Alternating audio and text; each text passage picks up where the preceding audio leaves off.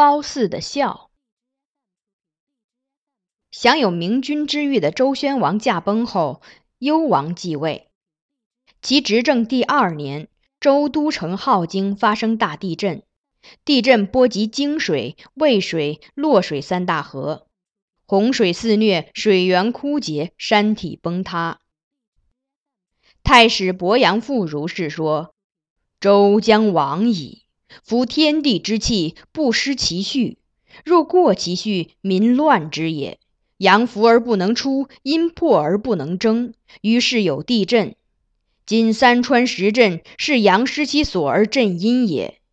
阳失而在阴，川源闭塞，源塞国必亡。夫水土掩而民用也。水土无所掩，民乏财用，不亡何待？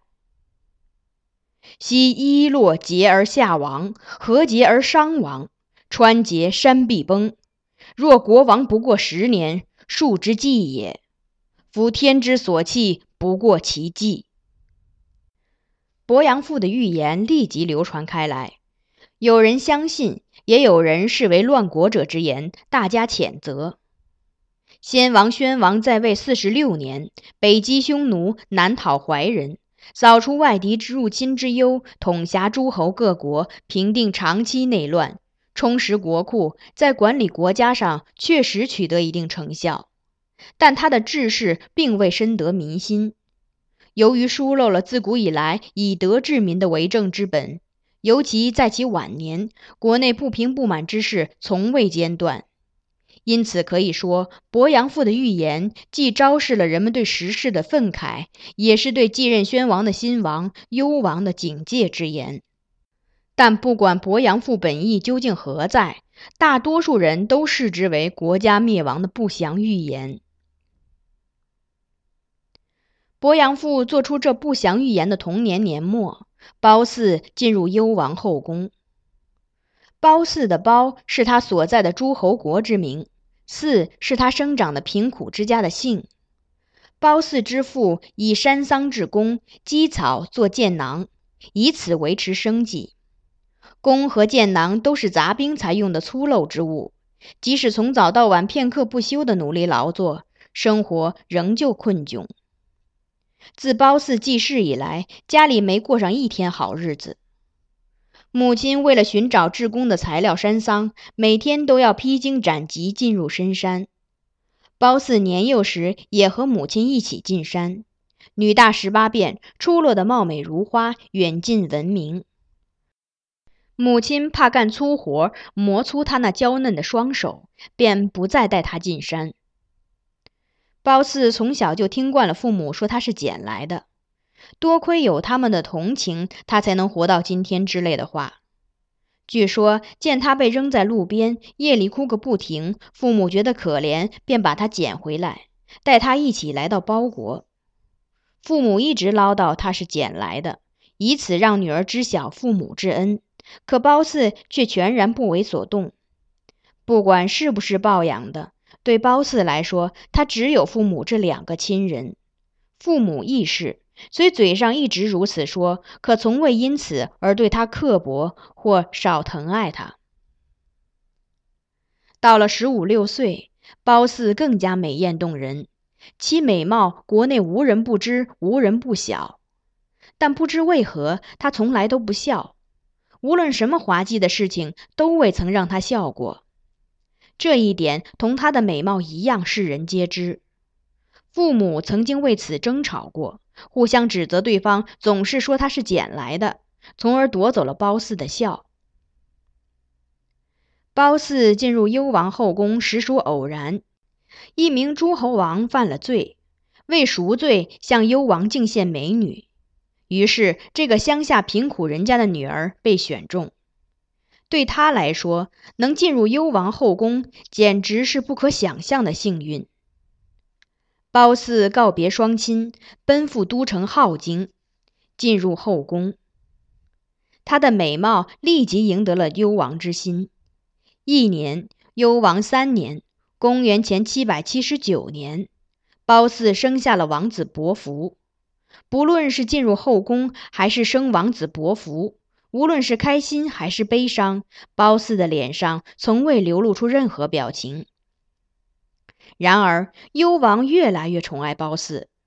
终于有一天，他废黜正宫身后以及身后所生的太子宜臼，让褒姒及其子伯服取而代之。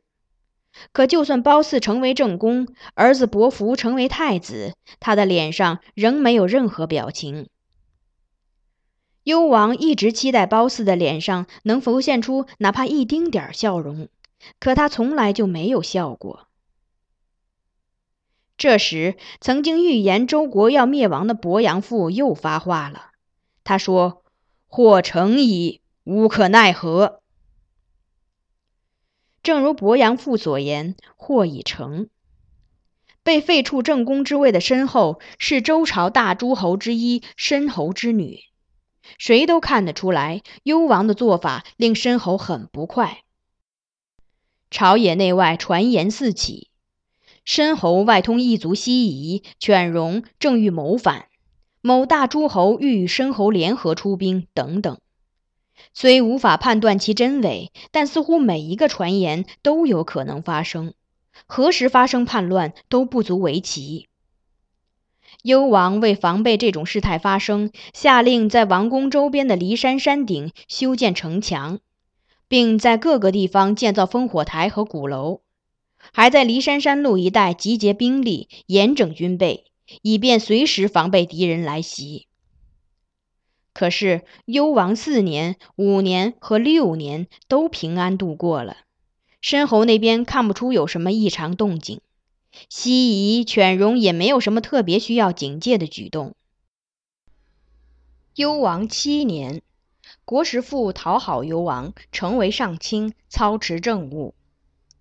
国师父生性狡猾，贪得无厌，百姓都很怨恨他。一天，他向幽王奏道：“若向山顶的烽火台点火，不知能否博得皇后褒姒开心？”幽王为了取悦宠妃褒姒，费尽心机。一听说能博其开心，立即采纳了国师父之言，命令在这一天日落时分向烽火台点火。于是，夕阳余照时，天边燃起袅袅之烟。等到夜幕降临时，烽火终于点燃了。同时，山顶鼓楼传来震天的鼓声。转眼间，骊山山路从上到下陷入一片混乱，家臣们一个不留的都赶往王宫，武装好的士兵、车马也都聚集到王宫周边打转，最后形成几十支队伍往半山腰赶去。混乱的不只是王宫周边，镐京城内也是一片混乱。周边各个驻地的兵马也都朝都城赶来。这时，褒姒在王宫内看到，沿骊山山脊每隔一段距离都会有点燃的火苗。这天晚上恰好没有月亮，远远望去，红色火舌不断舔舐夜空的画面显得异常美丽。整座王宫笼罩在一片黑暗之中，周围充斥着战马的嘶鸣和行军士兵的骚乱。王宫内人们出出进进，异常混乱。朝臣及武将们都惊慌失措地赶来参见。可是，当他们得知烽火台点火并不是因为敌人来袭时，只能呆呆地注视着那山巅之火。回廊上、庭院里挤满了这样的人群。幽王指着山顶的火，问褒姒：“美吗？”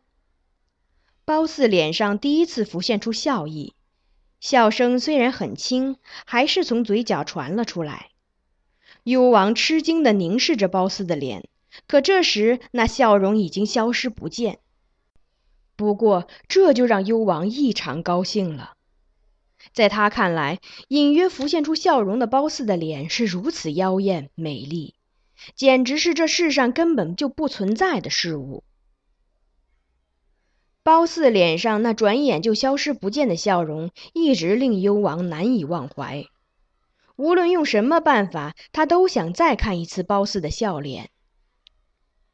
幽王八年，他再次命人向烽火台点火，距离上次点火刚好时隔一年。王宫周边发生了和之前一样的情形，城内立刻陷入混乱，士兵和战马相互簇拥着集合到几个广场，然后朝没有敌人的山顶敲响战鼓，放射无数支箭。王宫内再一次挤满了慌慌张张赶来之后又像丢了魂似的满脸疑惑、表情木然的群臣。只是这次连夜赶进宫的人比起上次变少了。幽王期待这天晚上褒姒能笑，可最终还是没能看到他的笑脸。幽王九年，烽火台第三次被点燃。这次急忙赶到王宫的人很少，夜色包围下的王宫很静，虽能听到战马嘶鸣、士兵喊叫，但看上去就像是连夜秘密行动的秘密部队一样。这天晚上。幽王紧挨着褒姒，片刻都不曾离开，可最终还是没能看到褒姒的笑脸。幽王十年，烽火台第四次被点燃，只有极少数人再赶来王宫，已经看不到兵马出动。对幽王来说，点燃烽火台变成了徒劳之举。可是每一年，幽王都会命令点燃一次烽火台。事实上，他想点很多次。若不是国师父阻止，他肯定会在一年之内无数次的发布点火之令。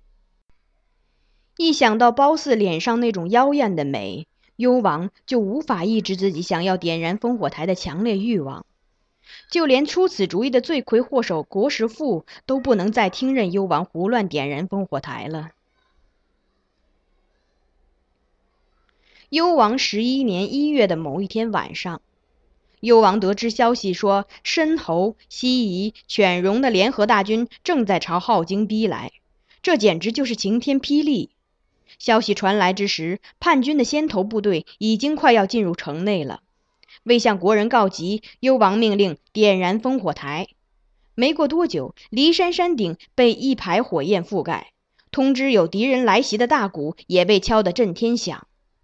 可是此时并无一人赶来王宫，文武百官对烽火台之火和大鼓声已经习以为常。烽火突然地灼烧着夜空，刚听见拉弓射箭的声音，利箭转眼就已射进宫来。此时百姓和士兵才明白过来，真的是敌人来袭，但大势已去，箭开始频繁地坠到王宫内。幽王和褒姒站在寝宫前铺满石头的露台台阶上，露台四周围着栏杆，露台的石头、栏杆、幽王的脸、褒姒的脸，在山顶烽火台之火的映照下，都像沐浴着夕阳一样发着红光。京城内有几处开始冒烟，不知从哪里传来的异样的喊声和骚乱声越来越大，几个士兵前来禀报。请陛下从北门走，王后从南门走。为陛下和王后出逃准备的车马和护卫的士兵都已经安排妥当。这时，幽王听到了褒姒的笑声，那笑声好似珠玉滚落，清脆响亮。褒姒那妖艳的脸庞让幽王心荡神驰。他稍稍侧过脸，仰头凝望夜空，嘴角的肌肉似乎颤动了一下，又从嘴角溢出笑声。幽王想：褒姒笑了，褒姒笑了，褒姒笑了，褒姒笑了。幽王就那样目不转睛地望着褒姒的脸。几名士兵把他从褒姒身边拉走，围着他慌慌张张地向北门跑去。在这场叛乱中，幽王被杀，褒姒被俘。幽王逃出城不久，在一个种满石榴树的村口被敌兵发现，当即被斩。幽王死后，诸侯都臣服于率先发动叛乱的申侯。申侯平定国内动乱，待人心安定下来之后，扶持之前被废的太子宜臼继承幽王之位，即平王。从叛乱开始到宜臼即位，仅用了十几天时间。正如伯阳父所预言，幽王在位十年即亡国。平王即位不久，为避开犬戎进犯而迁都洛阳。长期作为周朝都城的镐京城就此被废弃，骊山山路的王宫也再无人光顾。褒姒被申侯所俘之后的事并不为人知，史书将幽王记载为沉迷于女色而亡国的昏君，褒姒则是让幽王亡国的祸水红颜。《诗经·周语》中对褒姒都没有什么正面评价。有一点值得注意的是，《史记》介绍了有关褒姒身世的神秘故事，可见当时应曾在民间流传。相传很久以前，夏开始衰落之时，两条神龙降落在王宫内，口吐白沫。夏帝见此，让家臣占卜，看是应该杀了他们，还是将他们扔出去。结果二者皆不吉。于是夏帝想，如果将龙嘴里流出来的白沫收集起来，会如何？再次命人占卜，结果为吉。于是夏帝重整衣冠，毕恭毕敬地向龙传达了此事。龙忽然消失不见了，宫内只剩下白沫。后来，白沫被收进箱子里，为夏朝王室所保存。之后，夏朝灭亡，装有白沫的箱子传至殷，殷灭亡后又传至周。周厉王晚年一次打开箱子看。结果，装在箱子里的白沫接连不断的流出来，蔓延到院子里，无法止息。为了驱赶神魔，周厉王让众多裸女站在白沫之中祈祷，白沫终于不再往外冒。遍布整个王宫的白沫开始从周围散去，渐渐变少，最后变成一只很小的蝾螈朝后宫跑去。后宫一个七岁的幼女想要抓住这只蝾螈，她的手碰到了一下，蝾螈便不知消失到哪里去了。